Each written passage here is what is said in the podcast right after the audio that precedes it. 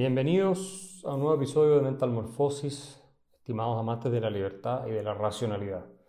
Hoy vamos a hablar de un tema que es relevante para los chilenos, pero también para todos los latinoamericanos, y tiene que ver con la candidatura presidencial de Daniel Jadwe, que es el primer marxista leninista que podría llegar al gobierno de Chile desde Salvador Allende, que como recuerdan ganó la elección de 1971 y terminó eh, en 1973 con un golpe de Estado encabezado por Augusto Pinochet, pero bueno, como resultado del experimento totalitario que llevó a cabo Allende y su coalición de partidos llamada Unidad Popular.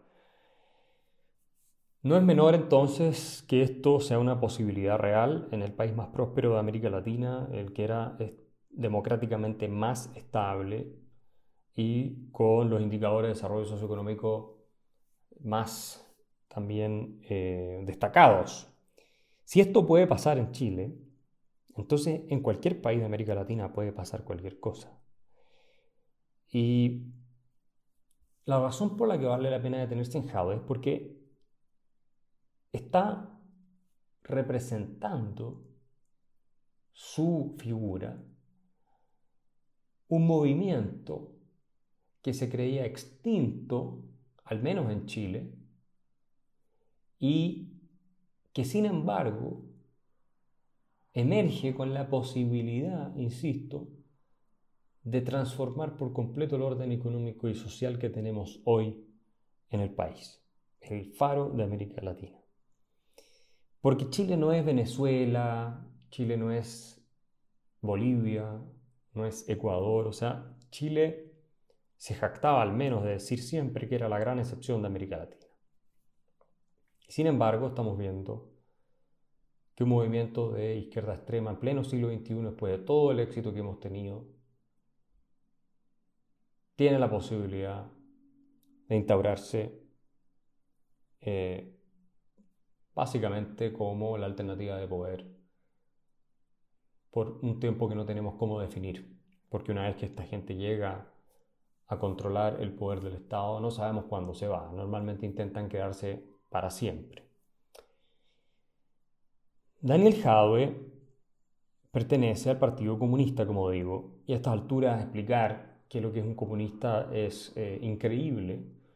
Pero si hay una razón por la cual este personaje puede eh, llegar a ser presidente abrazando una ideología totalitaria como es el marxismo-leninismo, en un partido que todavía defiende el régimen de Corea del Norte y que todavía defiende el régimen de Cuba y que defiende el régimen de Venezuela, porque de eso estamos hablando, no es un partido comunista de nombre, no, es comunista la antigua.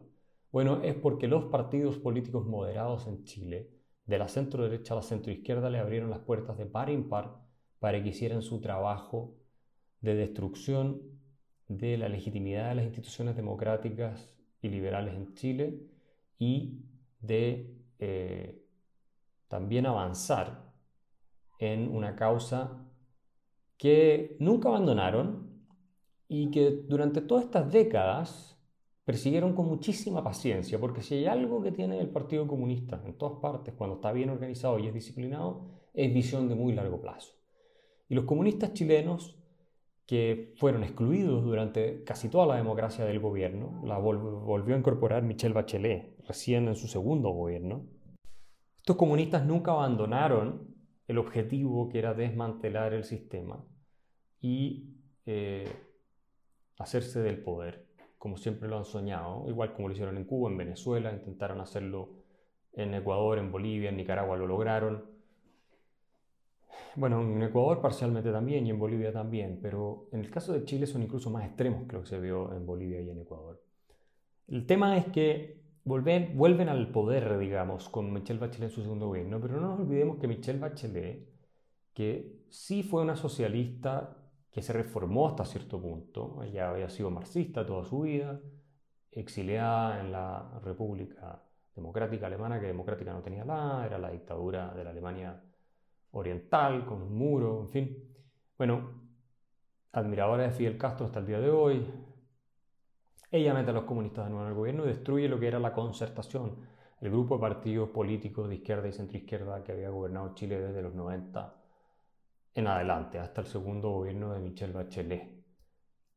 Eh, y empiezan entonces los comunistas a hacer el trabajo, eh, o a profundizarlo más bien, porque lo venían haciendo hace mucho tiempo, de destrucción al que nos tienen acostumbrados y que han hecho toda la historia de Chile. De hecho, la constitución de 1980, hecha por el régimen de Pinochet, incorporaba un artículo, el artículo octavo, en el que se prohibían los partidos con vocación totalitaria como el Partido Comunista eh, y los partidos marxistas en general. Este artículo fue luego eliminado en el plebiscito de 1989. Y bueno, eso por supuesto permitió eh, que nuevas organizaciones totalitarias y violentistas como el Partido Comunista jugaran este juego democrático en el que no creen, salvo para usarlo de modo de avanzar su causa, eh, todo lo que puedan para instaurar su dictadura. Entonces hoy tenemos este escenario donde un Daniel Jaude, además miembro de la comunidad palestina de Chile, pero no eh, del sector de la comunidad palestina eh, razonable, sino de, que es más extremo eh, en materia de ideología, y en el caso de él, profundamente antisemita, además. No se trata de que sea un crítico de Israel y de los excesos del Estado de Israel que puede cometer. Es una persona que desarrolla todo tipo de teorías de la conspiración eh, respecto a los judíos, a Israel, que recuerdan los peores momentos del antisemitismo del siglo XX, que por lo demás no fue patrimonio solo de los nazis, fue algo tremendamente extendido en el mundo comunista y la izquierda en general ha tendido a ser muy antisemita, a pesar de que entre ellos mismos hay eh, muchas personas con ascendencia judía. Marx uno de ellos, que era muy antisemita, siendo él, ¿no es cierto?, descendiente de judíos. Eh, bueno, este Hadwe eh, tiene este tipo de teoría y por eso el año 2020 el Centro Simon Wiesenthal, que se encuentra en California, Los Ángeles, y que es una organización de defensa de los derechos humanos y que busca la seguridad y protección de los judíos en el mundo y obviamente defiende la existencia del Estado de Israel, pero puso a Hadwe en la lista de los 10 antisemitas más reconocidos más eh, despreciables del mundo, por la posibilidad que tiene él de llegar a ser presidente de la República, precisamente. Si fuera solamente un alcalde que dice dos cosas, nunca lo habrían puesto en una lista donde ha estado figuras como Jeremy Corbyn y personas de categoría mundial. Pero como él puede llegar a ser presidente de la República y en vista de que Chile tiene la comunidad palestina más grande fuera, obviamente, de Palestina en el mundo, eh, lo han eh, situado en esa posición. Y yo no estoy entrando con esto en la discusión entre Israel y Palestina, de la cual no estoy calificado para hablar con eh, autoridad. Lo único que estoy diciendo es que eh, cualquier crítica y debate que deba hacerse tiene que ser fundado y entiendo que hay posiciones muy categóricas por ambas partes y muy legítimas, pero sí uno puede preocuparse si tiene un personaje como Daniel Jaude que no solo esparce todo tipo de teorías de conspiración basada en lo que son los protocolos de los sabios de Sion, fue un famoso libro que se publica, se publica por ahí por 1900, a principios de 1900 en Rusia, eh, con el fin de justificar los linchamientos y persecuciones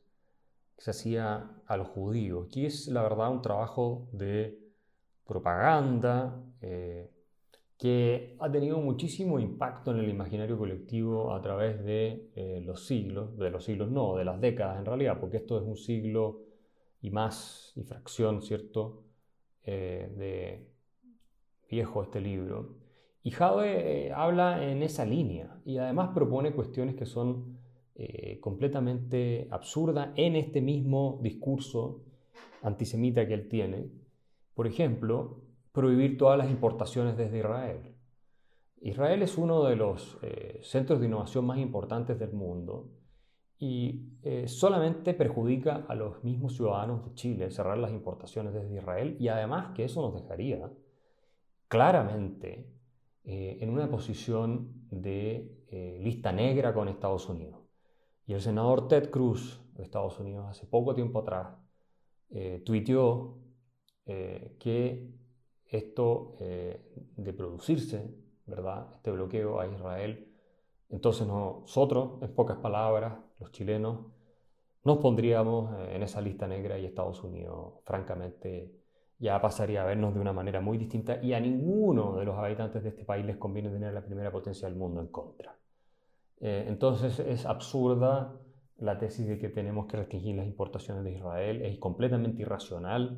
Los que no somos ni judíos ni palestinos no tenemos por qué pagar el precio de eh, la disputa que tienen eh, entre ellos, digamos, y ciertamente menos aún si eso implica costos tanto en imagen internacional que pueden terminar con sanciones diplomáticas, que pueden terminar con que nos quiten en Chile a los chilenos la visa para entrar a Estados Unidos que tenemos hoy, eh, que pueden terminar con sanciones económicas, o sea, no sabemos. Eh, no tiene ningún sentido. En materia de política internacional hay que ser racionales y fríos y serios. Y cuando la ideología lleva a ese extremo, eh, llevada a ese extremo, produce propuestas de esta naturaleza, bueno, resulta que tenemos que tocar todas las alarmas para concientizar a la población de los riesgos que estamos corriendo. Entonces, Daniel Howe, se inspira en esto de los protocolos de los sabios de Sion, sin ninguna duda, me parece a mí. O sea, por lo menos su discurso tiene mucho de esa eh, forma de pensar en los temas. Y bueno, Hitler ni, ni hablar, él era muy eh, creyente en lo que decían esas páginas de ese libro. Bueno, entonces él como antisemita famoso y además comunista, puede llevar a Chile por un camino de mucho más poder destructivo para los habitantes de este país de lo que nos imaginamos. Y hay que recordar una vez más que Jadwe fue elegido, ¿no es cierto?, por el Centro Simon Wiesenthal de California como uno de los 10 antisemitas más importantes del mundo. Y no es casual casualidad que él haya estado eh, en, ese, en esa lista de antisemitas.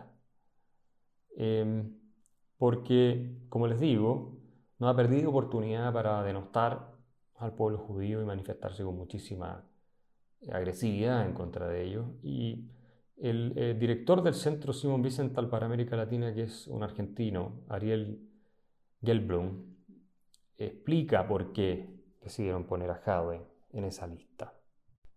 Dice exactamente lo que yo les eh, cuento, es decir, sostiene que el haberlo ubicado en el puesto décimo de esta infame lista, la verdad, eh, es porque él puede llegar a ser el jefe de Estado y que puede ejercer mucha influencia y poner en práctica estas ideas discriminatorias que él compara con eh, lo que ha sido el antisemitismo en países como Alemania. O sea, dice Gelblum, dice, alguien que considera que los ciudadanos judíos de Chile tienen una doble lealtad y son más leales a otro país que el suyo es casi lo mismo que solía pensar Hitler, que, lo llevó a la solución final. Para nosotros esto es muy grave.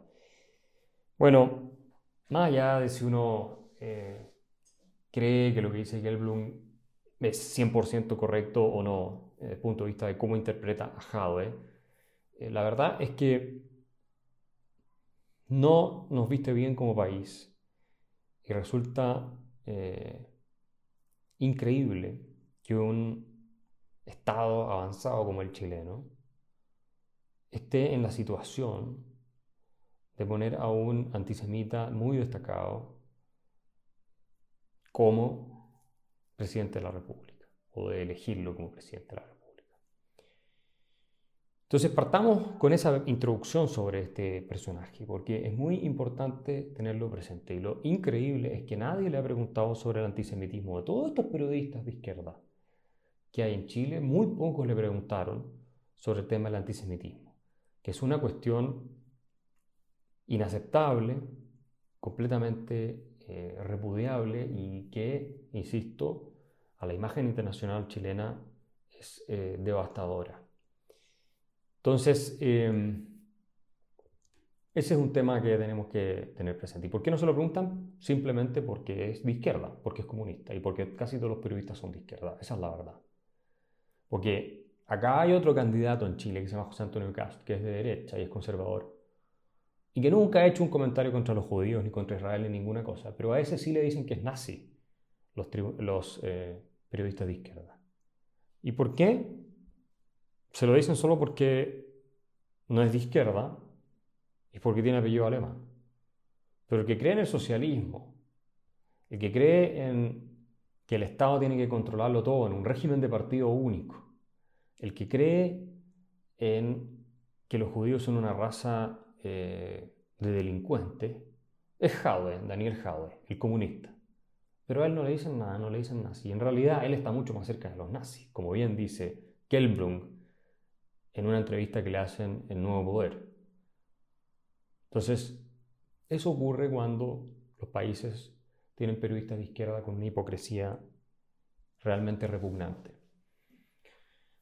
Ahora vamos al programa de gobierno de Daniel Jadwe, que por supuesto yo no puedo analizar en detalle, son 209 páginas, tiene muchas cuestiones, pero voy a tocar algunos puntos que me parecen interesantes para entender a qué nos enfrentamos. Lo primero que tenemos que decir es que el programa tiene por título Programa de Gobierno para un Chile digno, verde y soberano, plurinacional e intercultural, feminista y paritario. O sea, toda la licuadora de la izquierda identitaria se ve en el título de este programa de, este programa de gobierno. La izquierda identitaria que juega a la lucha de razas, a la lucha de géneros, a la lucha de clases sociales, a todo, a todas esas cuestiones. Todo sea para dividir. Y ellos supuestamente ponerse del lado de las víctimas a las cuales van a defender. Entonces las mujeres son todas explotadas y los hombres son tan malos y entonces el Estado tiene que salir a intervenir la economía masivamente y tiene que poner cuotas y tiene que esto, lo otro. Pues el Estado tiene que ser plurinacional, como si realmente Chile fuera un país de muchas identidades distintas. Eso no es cierto. Hay un par de grupos minoritarios, muy marginales, que tienen una identidad un tanto eh, distinta a la nacional, pero los famosos mapuche, pueblos ah, originarios en general, son todos mezclados con chilenos, hablan español, prácticamente no queda nada, eh, porque la historia de Chile, como la gran parte de América Latina, es la del mestizaje. Y no hay prácticamente indígenas puros, nuestro país y que mantengan sus tradiciones intactas. Eso no es así. Andan todos con celular iPhone, en camionetas 4x4, eh, viven en departamentos, en las zonas urbanas, la mayoría de ellos. Son muy pocos, sino por no decir ninguno, los que no viven en esa, eh, en esa dinámica. Entonces, esto es una creación artificial, típica de los movimientos de izquierda y que se ha visto en otras partes de América Latina, en que estas causas, la del feminismo, la del indigenismo, eh, la causa del ambientalismo son tomadas por grupos radicales porque ya esta cuestión demasiado clásica de la lucha de clases no les alcanza. Entonces tienen que tomarse de otras banderas para poder destruir el orden establecido y hacerse del poder. Lo segundo que podemos decir del programa de Jade es por supuesto que viene el clásico guion chavista de la extrema izquierda, lo cual no nos debería sorprender. Plantean que todo lo que ha ocurrido hacia atrás es básicamente un desastre, que Chile es eh, un cúmulo de desigualdades, abusos, precariedades, dicen, los últimos 30 años y que esto no da para más. Y entonces hay que acabar con el neoliberalismo, les encanta esa palabra, eh, para terminar con el sufrimiento de la ciudadanía. O sea, no hay ningún reconocimiento prácticamente de que hacia atrás se haya hecho algo bueno, todo es malo, entonces viene a llegar Jadwe y nos va a ofrecer el paraíso sobre la tierra, ¿no? creando este Chile intercultural, feminista y todas estas cuestiones. Eh, hay que cambiar Chile, eso es lo que dicen. Y se rogan la representación del pueblo. ¿ah? El pueblo quiere que todo cambie. Eh, y prometen, por supuesto, un paraíso después de que ellos tomen el poder y dicen, el pueblo de Chile vive una exclusión creciente, creciente, ¿eh? de segregación social y territorial. Y que en el mismo país existe el derroche, la escasez, la salud y la enfermedad. Bueno, todo este típico discurso de izquierda que lo hemos oído tantas veces en la historia de América Latina. Entonces, eso es otra cosa. Un detalle que hace muy indigerible el texto es cuando hablan todo el tiempo de todos y todas, los trabajadores y las trabajadoras. O sea, todo el tiempo esa jerga estúpida eh, que hace eh, que el lenguaje pierda la función económica que tiene que tener para transmitir las ideas. Y eso lo hace muy desagradable leer también, a mi, a mi modo de ver estas cosas, ¿no? Entonces Jave promete en la introducción que va a recuperar los derechos sociales, eso dice, y que van a construir un Estado social y democrático de derechos con enfoque en los derechos humanos para la elaboración de la política pública. Obviamente, cuando hablan de derechos humanos los comunistas, lo están pensando como una estrategia para avanzar su causa de poder. Los comunistas no creen en los derechos humanos. Es ridículo eh, suponer lo contrario. Ellos son parte de una ideología totalitaria que es el marxismo-leninismo. Nosotros ya en un podcast hablamos de la naturaleza intrínsecamente criminal del marxismo, de cómo hay que estar dispuesto a ser un criminal para abrazar el marxismo. Y lo de los derechos humanos es, como decía Rebel, y lo analizamos en un podcast anterior, en un episodio, un totalitarismo indirecto. O sea, el comunismo siempre persigue lo contrario a lo que declara. Cuando dice queremos tener un enfoque en derechos humanos, obviamente están hablando de que van a violar sistemáticamente, los derechos humanos bajo el pretexto de estar protegiendo los derechos humanos. ¿ok? Eso es lo que tenemos que entender. Después prometen que ellos van a erradicar la pobreza. Lo que les decía, casi que van a crear un mundo de mejora. Acá lo que se plantea es la refundación del país, claramente. Eh, dice, le proponemos a Chile avanzar hacia un modelo propio y construido desde un enfoque de respeto y protección del medio ambiente, etc. Y esa es otra de las cosas que suenan bien, que toman aquí para justificar eh, su proyecto revolucionario, porque lo que, lo que está proponiendo acá es una revolución, esa es la verdad. En el sentido no de agarrar las armas, ir, no, pero de destruir el orden existente sin ninguna duda. Nuestra propuesta programática surge a partir de sueños colectivos que son total y absolutamente posibles de realizar, dicen. Eso es lo que promete Java. Todos los sueños colectivos de los chilenos se van a realizar cuando él sea presidente. La utopía, de nuevo, típica de los comunistas aquí presentes. Eh, primero decir que todo lo que se ha hecho antes está mal, no hay nada bueno, y que el antes y el después viene con ellos, y todos los sueños se van a cumplir cuando ellos lleguen al poder. Ahí está la oferta, ni más ni menos, de los comunistas. Vamos a crear, dice el programa, una nueva sociedad. Ese es el concepto que utilizan. A partir de la nueva constitución también. Eh, y, eso es lo que les estoy planteando. O sea, el proyecto de refundación del orden económico, político y social completo. Eso es lo que está proponiendo Howard. Por mucho que después lo salgan a desmentir en los medios de comunicación, sus asesores, no. En el programa está bien claro que están diciendo eso, ¿no? Quieren una transformación total del sistema. Y esto no es una exageración. Yo los invito a leerlo, lo pueden encontrar online y se van a dar cuenta eh, de el tono delirante que tiene este programa de gobierno y que no es sorprendente porque los comunistas siempre han comunicado sus ideas en estos términos y su ideología es en esencia la del poder total y por lo tanto la de la supuesta transformación total. Porque ¿para qué se hace finalmente la transformación eh, en la lógica marxista? Es para que ellos puedan tener el poder total. Entonces hay que transformar todo el orden existente para que ellos puedan concentrar todo el poder. Es la única manera. Y cada vez que se ha aplicado el comunismo, ha terminado lo mismo por esa razón. Porque buscan desmantelar todo el orden existente que garantiza libertades individuales para los profetas de la redención y de la transformación social hacerse de ese poder y que nada quede fuera de su control.